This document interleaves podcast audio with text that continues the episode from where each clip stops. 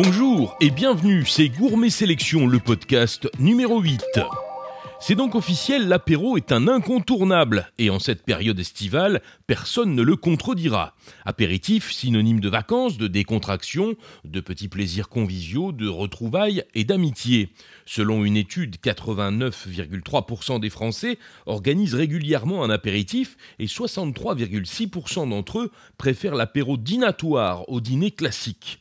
C'est un moment de convivialité où tout le monde se sent bien et détendu. Effectivement, 98% des Français le considèrent comme un moment de chaleur humaine qui favorise les échanges, où ils peuvent retrouver leurs proches bien loin des rituels liés au repas. Le mot apéritif nous vient du latin apertivus, dérivé de aperire, qui veut dire ouvrir, donc ouvrir l'appétit. À l'époque de l'Égypte antique, les populations partageaient quotidiennement quelques dattes et fruits secs en dégustant une bière tiède. À l'Antiquité, les Grecs, eux aussi, partageaient les symposions, ce qui signifie les réunions de buveurs. Puis l'apéritif se développe surtout au XVIe siècle, à la Renaissance, une époque avec davantage de raffinement. Aux tables de la noblesse, le vin garde la meilleure place, suivi de près par le cognac. Mais ce qui a le plus marqué cette époque, c'est l'arrivée de la tapenade à l'heure de l'apéritif. C'est depuis un incontournable. C'est ensuite après la Seconde Guerre mondiale que l'apéritif s'est popularisé véritablement. L'épicerie fine le décline en boissons subtiles et raffinées, des sirops, des jus, des alcools, plus ou moins forts, des cocktails à consommer avec modération, en tartinables divers et variés, en mignardises et petites gourmandises, allant des fruits secs aux incontournables olives récoltées dans les différentes régions d'origine certifiée, un grignotage qui ouvre donc l'appétit ou remplace un repas. C'est ce que nous propose notamment Sur le Sentier des Bergers, une marque qui décline de nombreux produits locaux et artisanaux du sud de la France et du nord de l'Italie. Nous recevons cette semaine Florine Mazel, responsable du développement. Florine, merci de nous rejoindre. Avec plaisir, merci à vous. Avant tout, sur le sentier des bergers, ça en dit déjà beaucoup sur les valeurs que vous défendez. Alors, ça a un sens un petit peu poétique. Euh, lors de transhumances d'autrefois, les euh, bergers euh, rapportaient des récits et leurs récoltes pour les partager en fait dans les villages qu'ils visitaient. Et nous, on a voulu perpétuer cette, cette, cette histoire-là en faisant découvrir nos, nos, produits à nos clients, en partageant les différents euh, saveurs des terroirs euh, de nos produits. Alors Florine, euh, dans un premier temps, présentez-nous votre entreprise. La société existe depuis un petit peu plus de 10 ans et elle a été reprise par Manon Héral, la gérante de la société, il y a à peu près 3-4 ans. et elle, en fait, sa démarche a été de chercher des produits, des bons produits, des produits de qualité dont elle pouvait parler en étant fière, en les ayant goûtés et en sachant exactement ce qu'elle vendait à ses clients. Euh, la plupart des, gammes, enfin beaucoup de, des gammes que nous proposons aujourd'hui existaient déjà à ce moment-là. Mais depuis, on en a introduit de nouvelles. Euh, certaines ont été un petit peu euh, élaguées. On a, elle a modifié certaines gammes pour retirer certains produits, en laisser d'autres.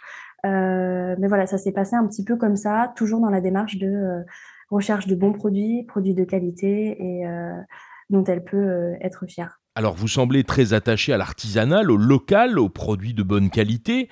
Euh, ce n'est donc pas seulement une activité commerciale, c'est une sorte d'engagement tout de même. Ça fait partie de nos valeurs justement de euh, travailler avec des, des, artisans, de proposer des produits artisanaux euh, élaborés à partir de matières premières locales.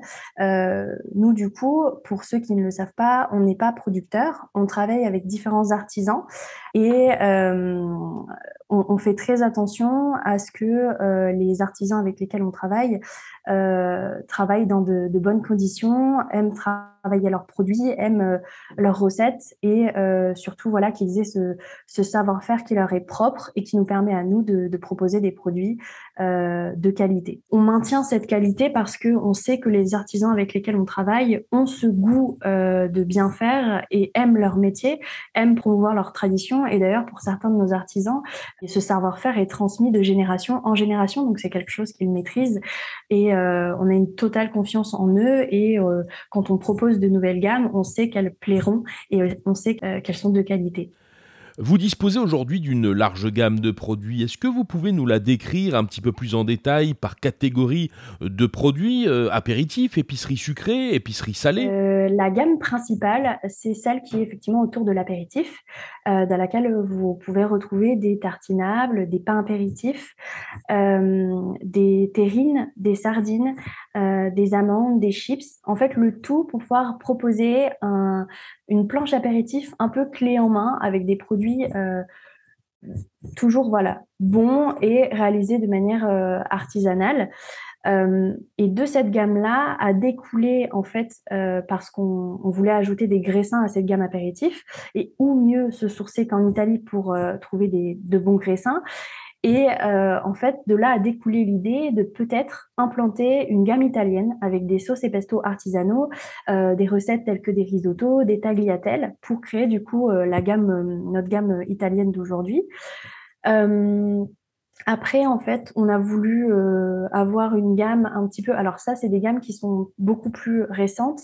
on a une gamme un petit peu. D'abord, je vais vous parler de la gamme gourmet, euh, qui est une gamme de produits à base de, euh, de truffes et de cèpes et qui fonctionne très bien en, fin d'année pour les fêtes. Euh, voilà, les gens aiment bien confectionner des coffrets et offrir ces produits à, leurs proches. et on avait déjà une gamme sucrée et on a très récemment voulu l'étoffer en apportant de nouvelles créations. En même temps, d'ailleurs, on a euh, développé une nouvelle gamme, une gamme de, de moutarde de Provence. Voilà. On voulait des moutardes au, goût de Provence. C'est pour ça qu'on a imaginé euh, moutarde à la lavande, au miel français, à la, aux herbes de Provence euh, et au thym et au citron. Et en fait, elles ont été un petit peu victimes de leur succès parce qu'on est bientôt en rupture. Et pour la gamme sucrée, en fait, on voulait l'étoffer. on avait quelques, on avait déjà une gamme de délices à tartiner avec euh, c'est des pâtes à tartiner, noisettes et chocolat. On a différentes recettes. Et on a aussi euh, du coup un petit peu complété les délices à tartiner avec euh, une confiture de lait à la vanille et une crème de citron.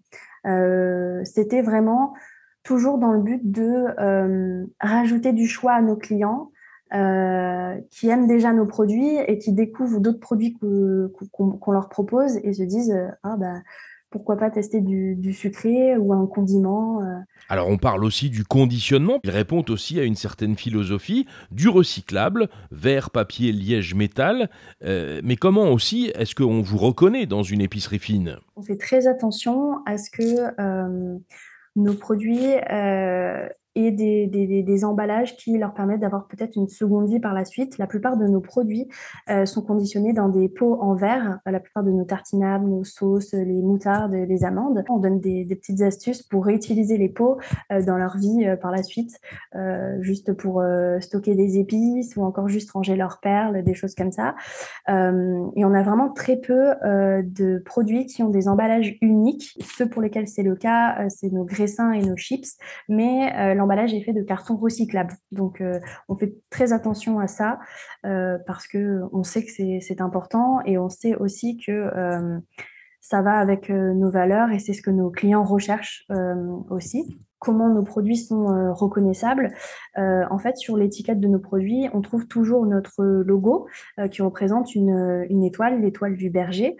et le nom de notre produit sous lequel, ça c'est très important pour nous, euh, montre tous les ingrédients euh, qui composent euh, le produit. Parce qu'on veut justement avoir cette transparence-là, que notre client, quand il trouve notre produit en rayon d'une boutique, puisse directement savoir ce qu'il y a dedans. Et de manière générale, l'identité visuelle de notre marque est assez homogène, même si les couleurs sont différentes. Vous retrouvez le logo, le nom du produit, et le logo est apposé sur un, timbre euh, toujours dans cette idée de euh, voyage des saveurs, vous voyez.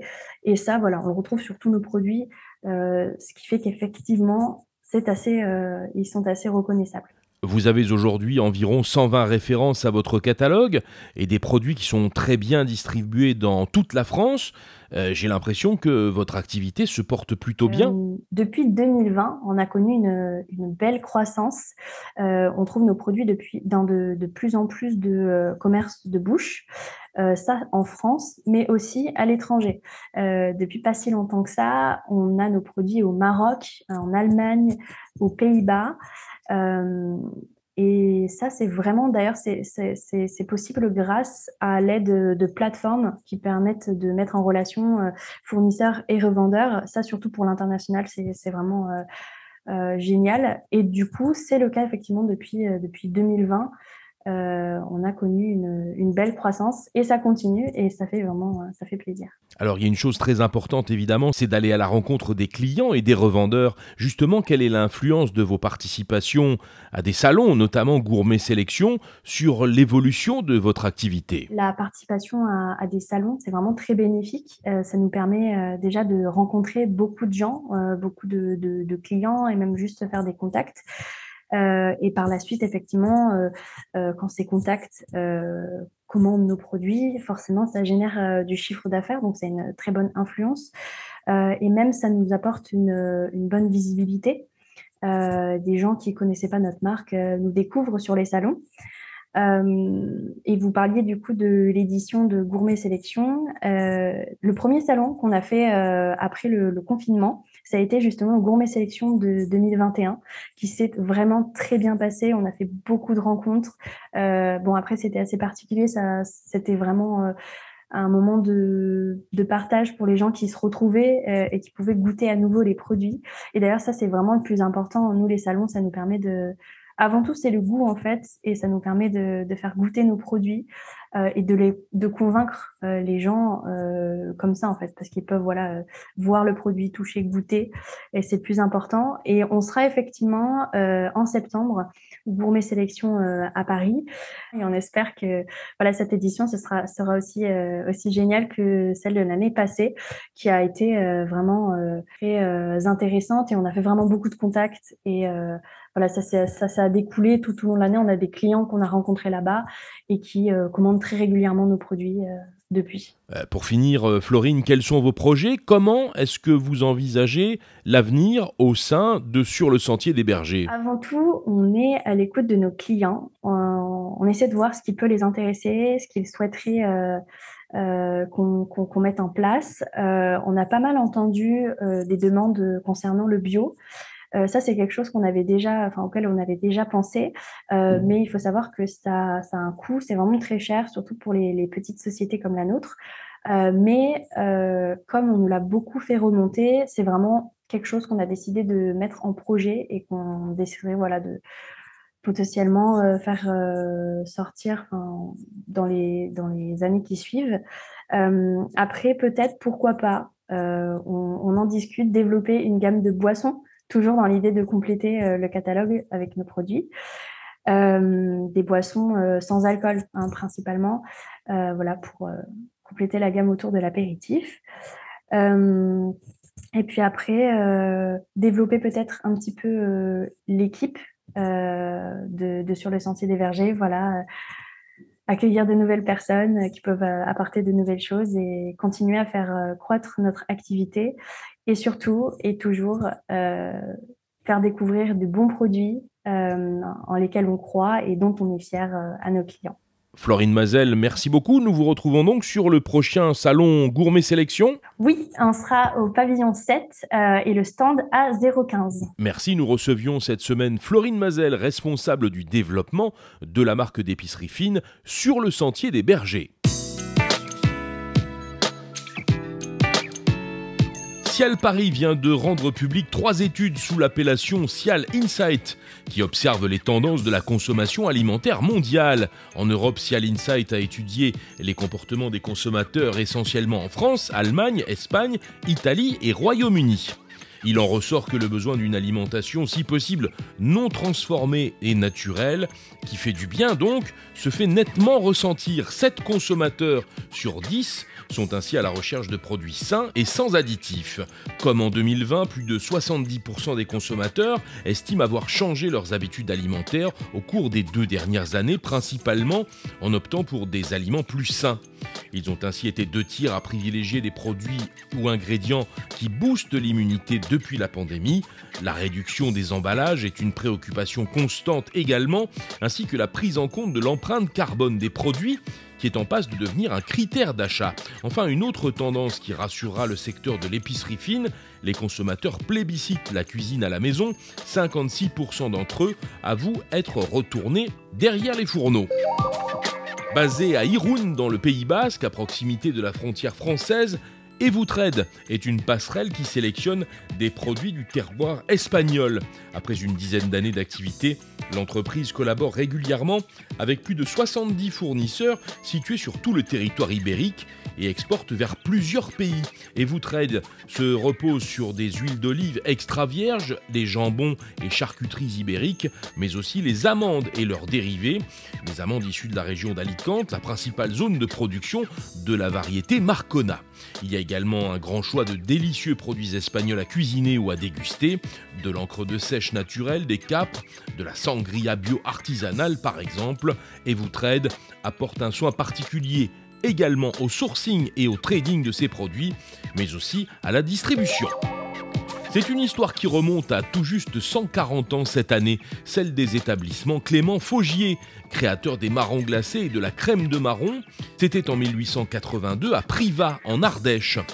Depuis les années 2000, la production s'est diversifiée. Le plus surprenant est une bière rousse bio sans gluten, mais composée entre autres de crème de marron Clément Faugier, éclat de marron glacé et liqueur de châtaigne, une création Capdona qui a été élue meilleure bière du monde en 2021 pour la troisième année consécutive.